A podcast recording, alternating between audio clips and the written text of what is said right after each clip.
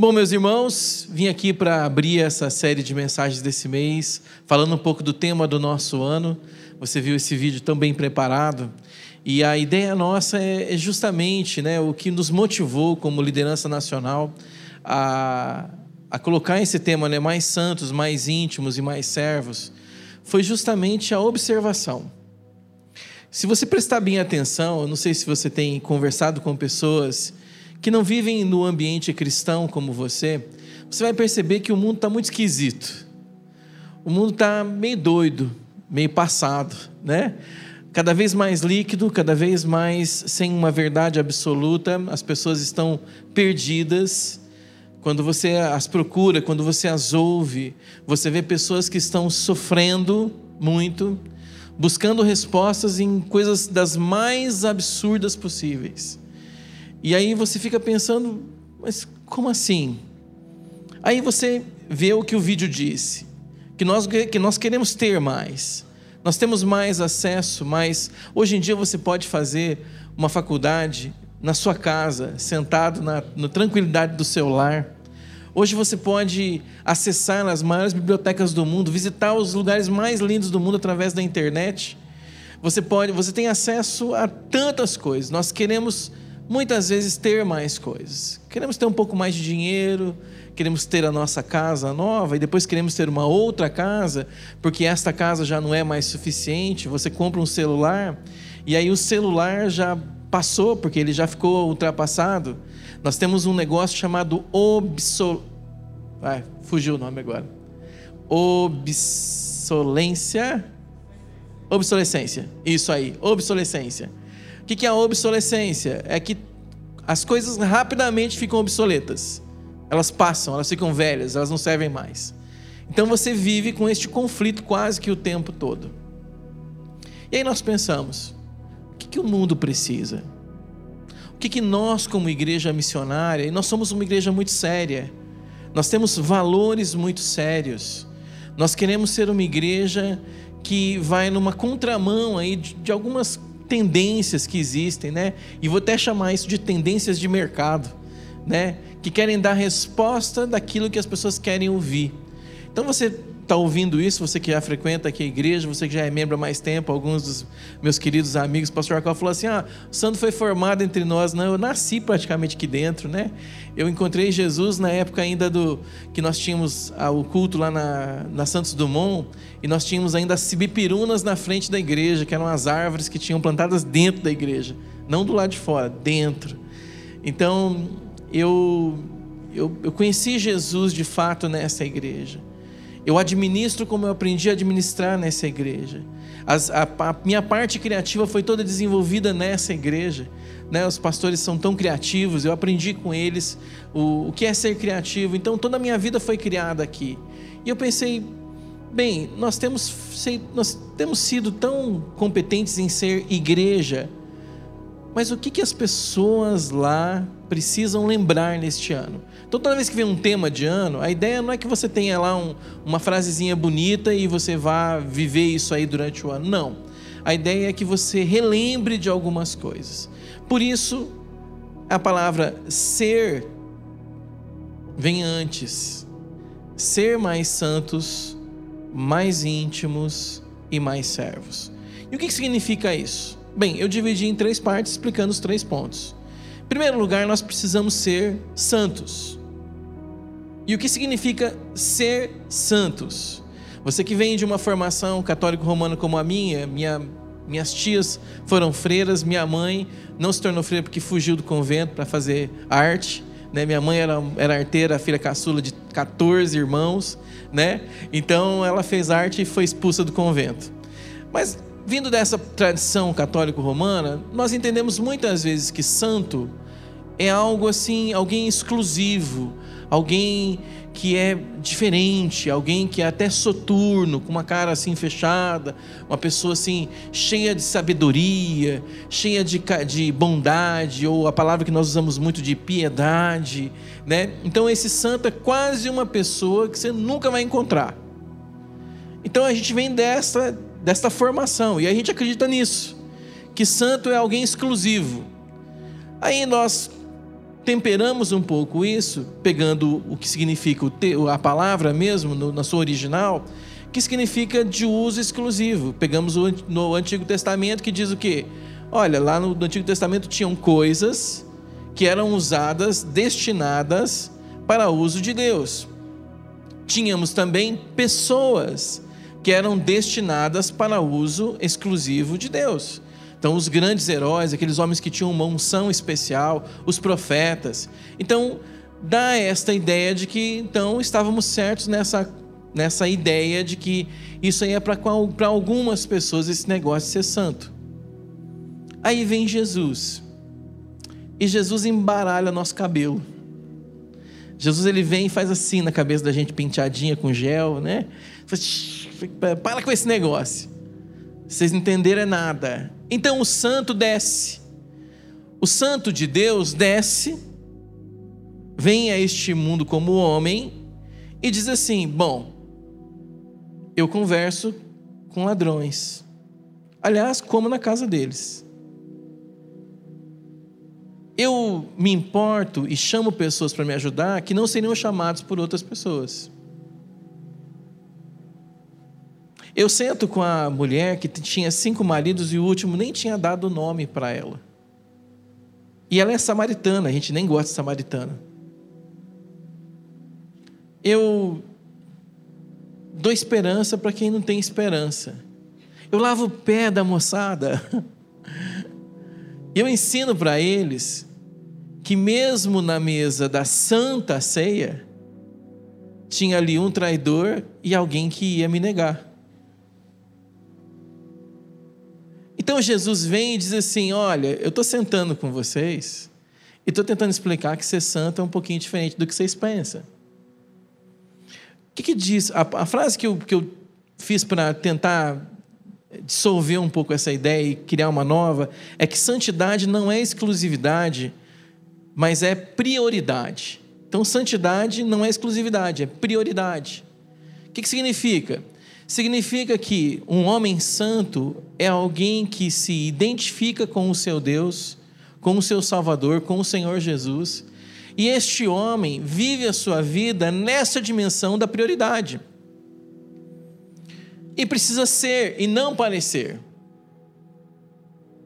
Porque quando você prioriza alguém, quando você prioriza a opinião de alguém, eu estava falando hoje de manhã que na nossa igreja local em Arapongas, que é uma pequena igreja, uma micro igreja ainda, mas com um povo muito querido, e a gente estava tentando é, estudar e entender esse negócio de orar primeiro. Então, o tema do nosso mês lá é ore primeiro. E orar primeiro é justamente criar prioridade. E a gente começou a descobrir que a gente não prioriza Deus. Nós priorizamos o WhatsApp. Ainda o pastor Lucas estava me falando que fez uma pesquisa no meio da galera e descobriu que o pessoal não lê a Bíblia. Que a primeira coisa que começa de manhã é abrir no WhatsApp. Eu descobri isso da minha vida também. Que a prioridade da minha vida muitas vezes não é Deus. E olha que eu trabalho para Ele. Teoricamente deveria ser, né? Mas nós nos perdemos. Nós estávamos no encontro de pastores em Londrina essa semana trabalhando, fortalecendo algumas coisas na igreja local. Tínhamos 50 pastores e eu apresentei para eles o pastor Jean-Pierre.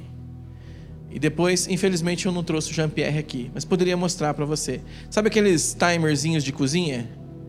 Então eu comprei um daqueles lá e a gente, enquanto a gente estava lá, eu armava ele, tínhamos dois, e aí de vez em quando ele, era a hora da gente orar. E a gente descobriu quantas vezes a gente esquece. Estamos reunidos entre pastores, falando das coisas de Deus, estudando as coisas de Deus, fazendo estratégias para levar pessoas a Deus. Esquecemos de falar com o próprio Deus do negócio. Então a gente colocou o timerzinho de vez em quando, a cada 40 minutos, 30 minutos, a gente estava lá orando. E foi muito legal. Eu chamei aquele timerzinho de Pastor Jean-Pierre. E esse timerzinho nos lembra que muitas vezes a gente não tem essa prioridade. E a gente precisa ser. E o que significa ser? É não parecer, é ser. O mundo aí, gente, está cansado de gente que parece, mas não é. E eu podia usar aqui para os mais velhos que vão entender o tal do Denorex, né? Que era um, antigamente uma propaganda de um shampoo que parecia, parecia shampoo, mas era remédio.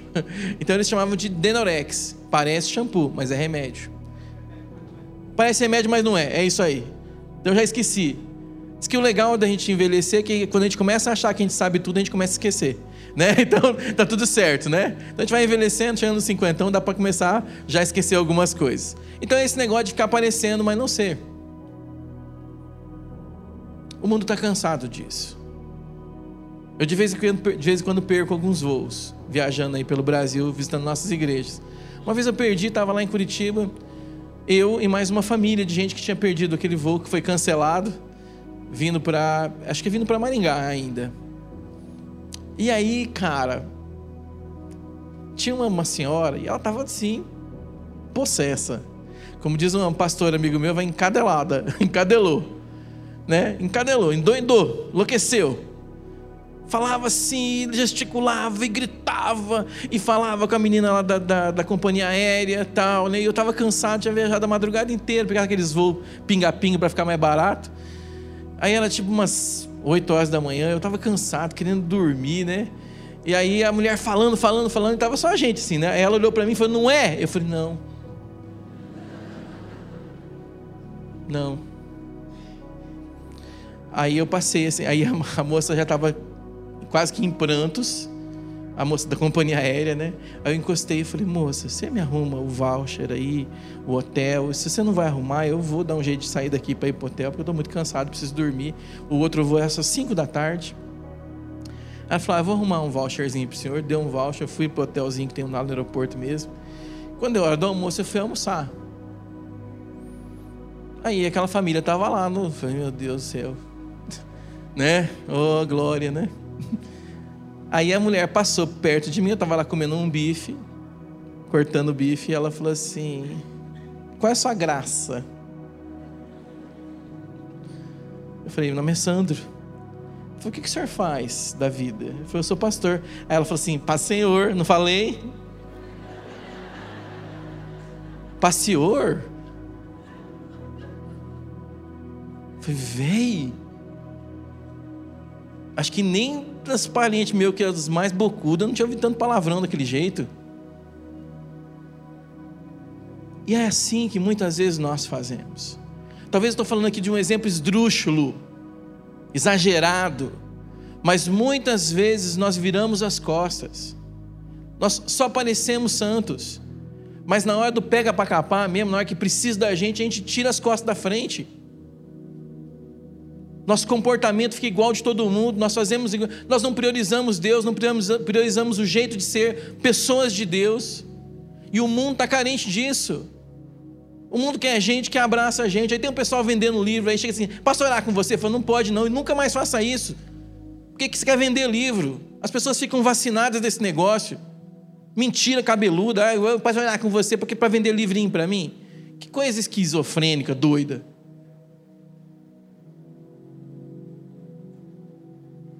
Então não adianta você parecer santo, ter uma fala de crentez e na hora de viver tua vida onde você estiver, você não ser essa pessoa. Ser santo é uma construção dolorosa. Veja o que diz Hebreus capítulo 12, dos versos 12 a 13. Diz exatamente isso. Portanto, fortaleçam suas mãos enfraquecidas e os joelhos vacilantes, façam caminhos retos para seus pés para que o manco não se desvie, mas antes seja curado. Falando, se você está cansado, você está. Às vezes teu joelho está trôpico, às vezes você não sabe tudo, você está no caminho da santidade, está no processo da santidade, mas isso não é desculpa para você fazer os outros tropeçarem. O meu trabalho, o teu trabalho é construção de caminho reto.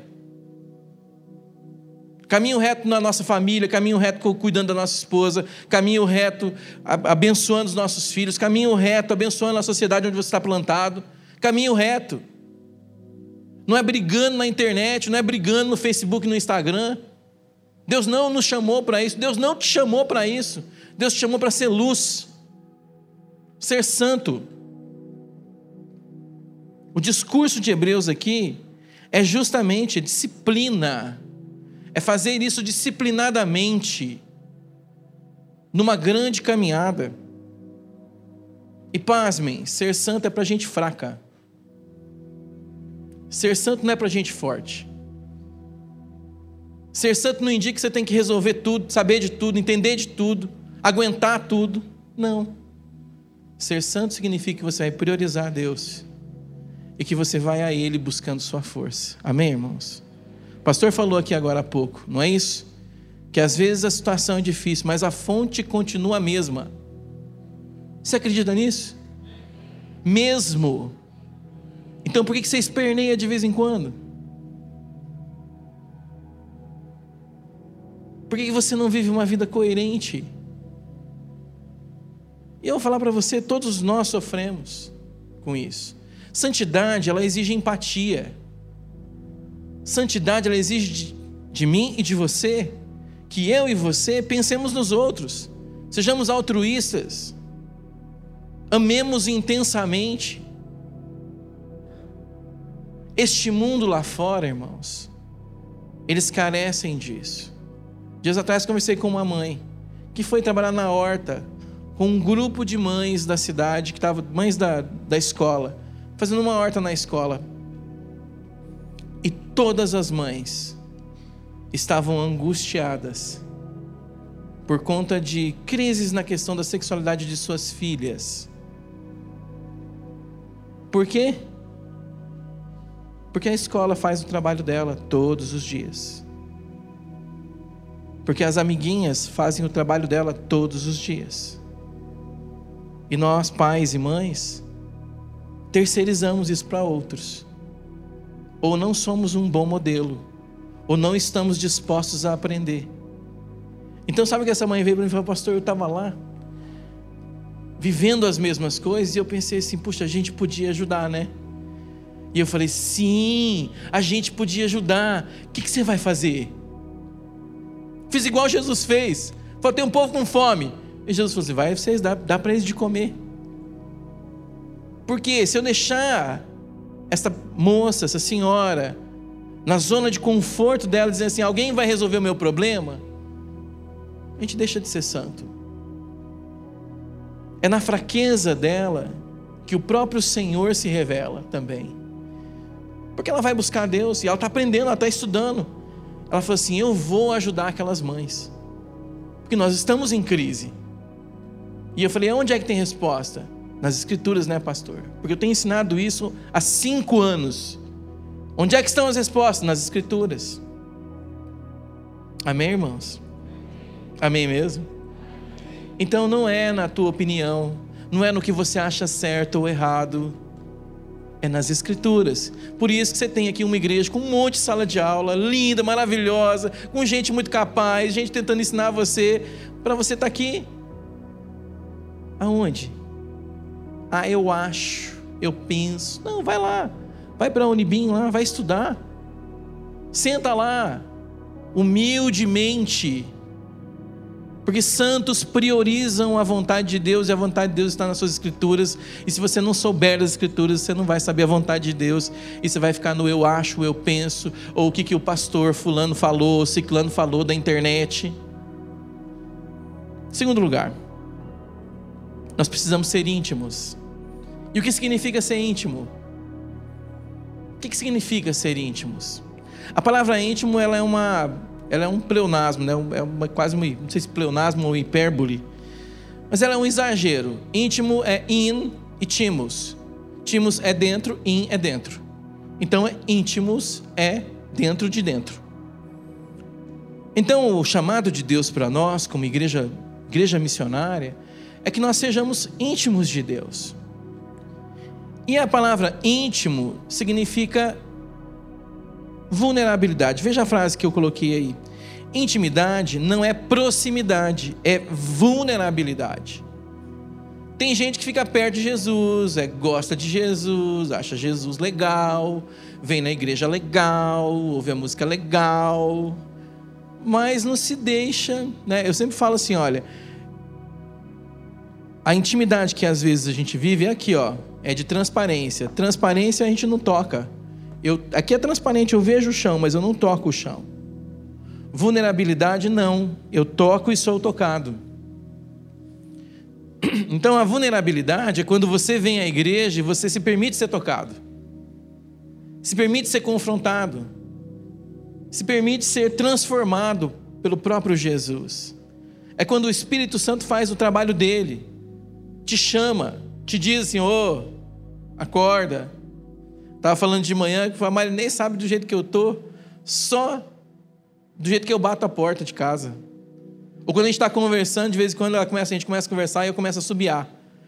Se eu comecei a subiar é porque eu tô, estou tô desconfortável e estou com alguma coisa engasgada. Ela sabe. Por quê? Porque ela é íntima. A gente está junto há 20, 28 anos. Desde julho de 94, nós começamos a namorar, nos casamos em 96. Então ela sabe quem eu sou. Ela sabe quando dói. Ela sabe quando eu estou feliz. Ela sabe. Sabe por quê? Porque ela é vulnerável a mim e eu sou vulnerável a ela. A Marinês sabe de todas as minhas dores. Todas as minhas dores. Se ela sabe, por que, que Jesus não pode saber?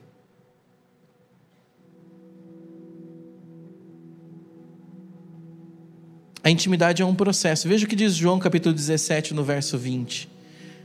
E não rogo somente por estes, mas também por aqueles que pela tua palavra hão de crer em mim. Então, como é que você vai crer em Deus? Como é que você vai se permitir ser transformado por Ele? Pela Sua palavra. E eu quero dizer para você que se eu pudesse, eu entrava na tua cabeça. E eu sei o quão difícil é. Mas se você não lê a Bíblia repetidamente, vocês ouvem o pastor de vocês falando isso o tempo todo. Eu estou com a minha japonesa, de mão dada, fazendo devocional. De quando eu conheço ele, fala isso, falava isso antes também, quando ele era meu pastor ainda, antes dos 40, hoje já está com 52, né? Um pouquinho mais. Mas eu sempre ouvi o pastor de vocês falando isso aí, que foi meu pastor também. E ele faz mesmo.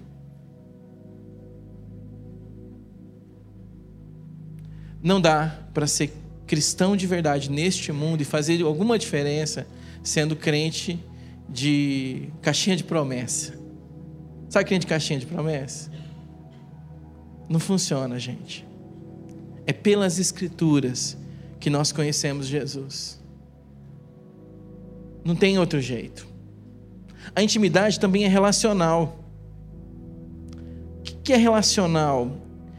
É justamente que quando você anda com Deus, o efeito colateral é que você vai estar tá se envolvendo com pessoas. Não existe esse negócio de crente em casa online, não funciona, gente. A gente pode assistir, acessar, tal. Existe uma comunidade que acontece no online. E às vezes eu sei que a gente precisa fazer isso, mas não precisa mais. É aqui, ó, que a coisa funciona. A chancela de que Jesus é Jesus é justamente o fato de que ele persegue um negócio chamado unidade e não dá para ser unidade de um. Unidade, unidade pede mais gente. Onde está isso? João capítulo 17, verso 21. Veja qual que é a ânsia, o desejo de Jesus a nosso respeito. Ele diz assim: para que todos sejam um não dá para você ser um com todos se você estiver em casa. Não vai rolar. Não vai funcionar. Se você disser assim, ah, não, agora eu estou dando um pause, vou deixar para os mais jovens. Fala, ah, irmão, pelo amor de Jeová, Jirê, grande El Shaddai, Arazomai e todo qualquer outro mai. Ah, irmão, não dá. Para com isso. Para que todos sejam um, como tu, ó Pai, és em mim e eu em ti que também eles sejam um em nós, para que o mundo creia que tu me enviaste. O mundo só vai crer em Jesus se você se a gente se relacionar aqui. E na igreja tem todo tipo de gente. Tem bebê que a gente tem que cuidar, carregar, limpar o cocozinho, né? Faz só cocozinho de vez em quando. Tem esse nenenzinho que começa a andar e gritar, e você tem que ajudar e organizar. Quando eu falo isso na questão de fé, tá? Não estou falando da idade. Na fé a gente está em, todo, em todos os aspectos. que precisa ser alimentado. Você coloca, enfia a mamadeira lá e o moleque come e tal. Mas tem um tempo da vida que a gente vai mudando, a gente começa a ficar adolescente, a comer sozinho, já comer, né, começar a comer alguma. De vez em quando quer comer umas porcaria. Tem os um pouco mais jovens na fé que já começa a já querer, querer casar e está um pouco mais organizado. Mas tem um momento da maturidade onde tem aquele grupo de pessoas que pseudo, né, que quem sabe deveriam naquele momento começar a fazer as mamadeiras, resolve desistir porque não quer se relacionar. Onde você está, do tempo que você está, você tem que servir no tempo que você está. Amém, irmãos? Intimidade acontece com integridade, só com integridade, não tem outro jeito. E muitos de nós, a gente, eu e você, muitas vezes nós confundimos a palavra integridade com perfeição, mas não é isso. Nunca foi isso. Integridade é verdade é com aquilo que a gente é, do jeito que a gente é. Quando o Senhor é minha prioridade, lá quando eu sou santo, quero ser santo e quero tornar Ele minha prioridade, então eu, eu busco ser íntimo dele para conhecê-lo. E ao conhecê-lo, o que, que ele vai conhecer? Um monte de porcaria, um monte de sujeira, um monte de coiseira, meus vícios, meus medos. E se você pegar todas as escrituras, você vai olhar lá, as escrituras elas estão cheias de gente que errou. Pedro, Errou, errou, errou, errou, errou. Pega o Antigo Testamento, os homens. Abraão, pai da fé, medroso, morria de medo de morrer, vivia mentindo, levou a maior dura do faraó. Elias ficou arrogante. Moisés era medroso, medroso. Precisou pôr dois peões para trabalhar com ele para ele funcionar. Aí você fala assim, e aí? Moisés levou 4 milhões de pessoas. 4 milhões de pessoas. Aí você fala, por que, que tem isso na Bíblia? E essa que é a coisa legal. Para te mostrar que relacionamentos redentores, relacionamentos de intimidade com Deus e com os outros nos transformam. Todos estes grandes homens tiveram pessoas próximas deles.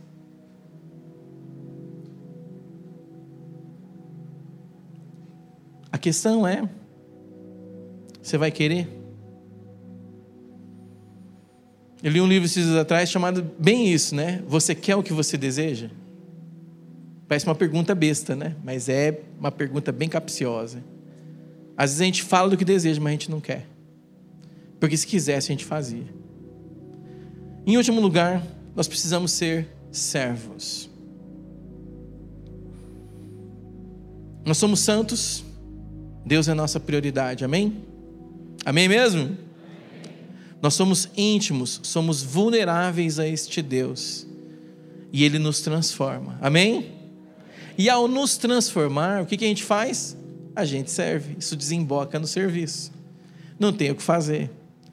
Só que qual que é o erro que a gente comete? Bem, a palavra servir na Bíblia tem dois aspectos aqui, duas palavras do grego.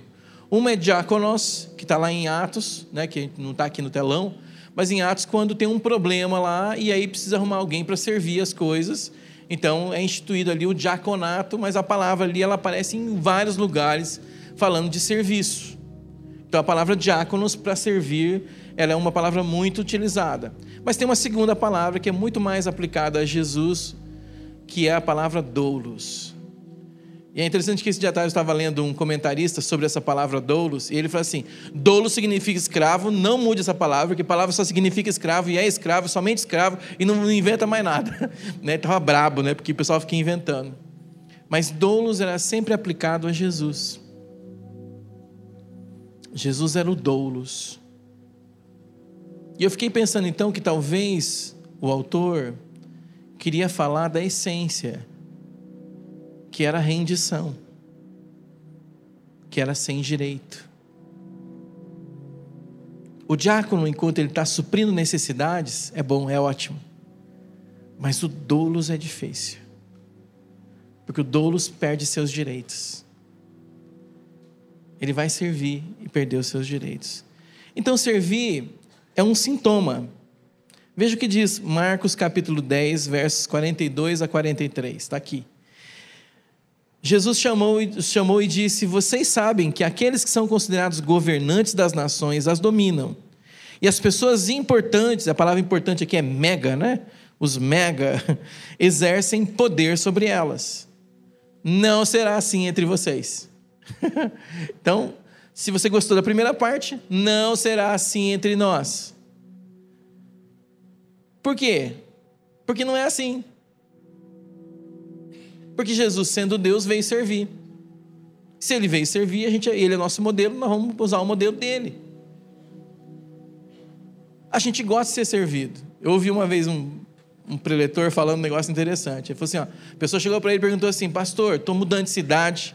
O senhor me diz onde é que tem uma igreja boa para eu ir?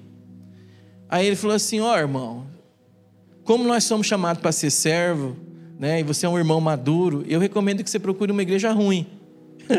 Falei, como assim igreja ruim? Uma igreja que não está muito boa. Você vai lá e diga assim: ó, eu cheguei aqui, eu sou bem formado, bem treinado, tenho capacidade, tenho dons, eu quero muito ajudar o Senhor a fazer o negócio funcionar aqui. Mas sabe o que acontece? Não, a gente procura um lugar bom para a gente. Mentalidade nossa é de, é de, de consumo, irmãos. Não estou dizendo que você tem que sair e procurar agora um lugar. Não, estou falando disso. Estou falando assim que a mudança da nossa mente tem que acontecer. Você não veio aqui só para usufruir deste lugar, você tem que servir. E servir é um sintoma. Se você anda com Jesus, você vai servir. Agora, se você não anda com Jesus, não tem o que fazer. Não tem Cristo que resolva, como diz o, o pessoal fala. Não vai funcionar. Você tem que andar com Jesus. E Jesus falou assim: ó, você anda comigo, com, ó, vocês são meus discípulos. Com o meu pessoal não é assim a gente não é, não manda em todo mundo, a gente vai servir todo mundo. A gente tem uma, uma menina que a gente ajuda lá em, no Juqueri. Juqueri é, um, é 140 quilômetros para frente de Belém do Pará. Temos uma igreja linda lá, bem construidinha, coisa bem lindinha mesmo. E lá é uma região onde as meninas não existem. Como assim, pastor? Mulher não vale nada lá. Então a menina tem 14, 15 anos, ela tem que engravidar. Porque é, engravidar é uma maneira de você ter renda naquela região, porque mulheres não têm trabalho, é, é uma região ribeirinha. O pessoal vive da coleta de açaí e de pesca, muito pouco ainda, de pequenos serviços. Mas tinha lá duas meninas que cresceram na nossa igreja com os trabalhos com as crianças lá. E elas terminaram o ensino médio e aí o pessoal falou: vocês têm algum problema? Porque as duas, as duas primas são cristãs, elas pregam, elas são meninas muito, muito firmes com Deus. E elas falaram assim: não, a gente não quer engravidar para ter filho, a gente quer andar com Deus, a gente quer ter Deus como nossa prioridade, a gente quer ser santa, a gente está buscando intimidade com Deus, nós temos orado, pastor. Mas aqui não tem oportunidade. E eu falei assim: ó, a gente vai ajudar vocês. Eu e o pastor Carlos procuramos um amigo em comum, tinha que tem uma faculdade. Falei, você não dá duas bolsas para nós? Ele falou, eu dou.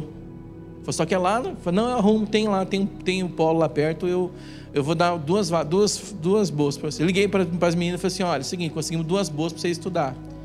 Mas não é para vocês ir embora, não, é para vocês estudar e mudar esta região. Para dizer para essas meninas que há esperança.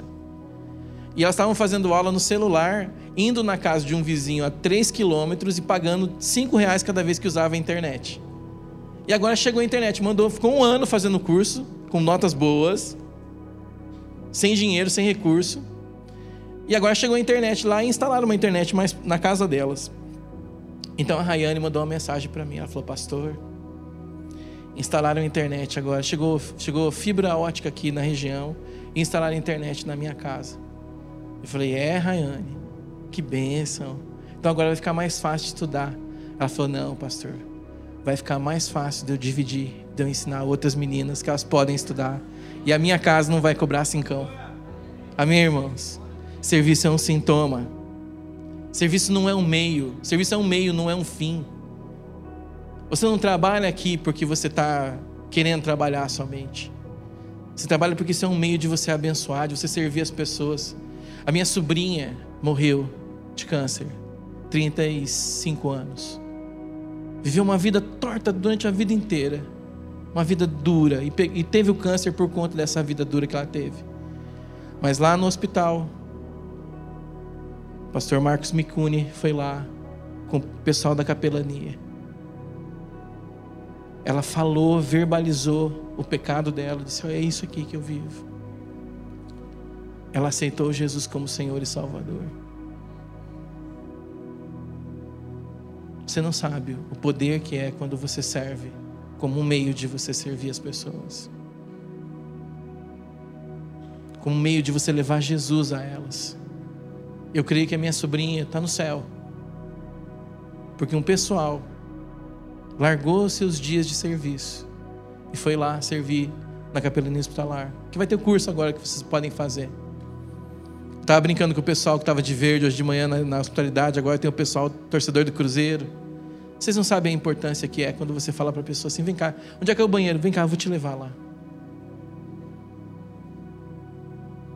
Eu tenho na minha igreja gente que conta chorando da tentativa de chegar a uma igreja que não os recebeu, que foi gentil com eles, mas não os acolheu.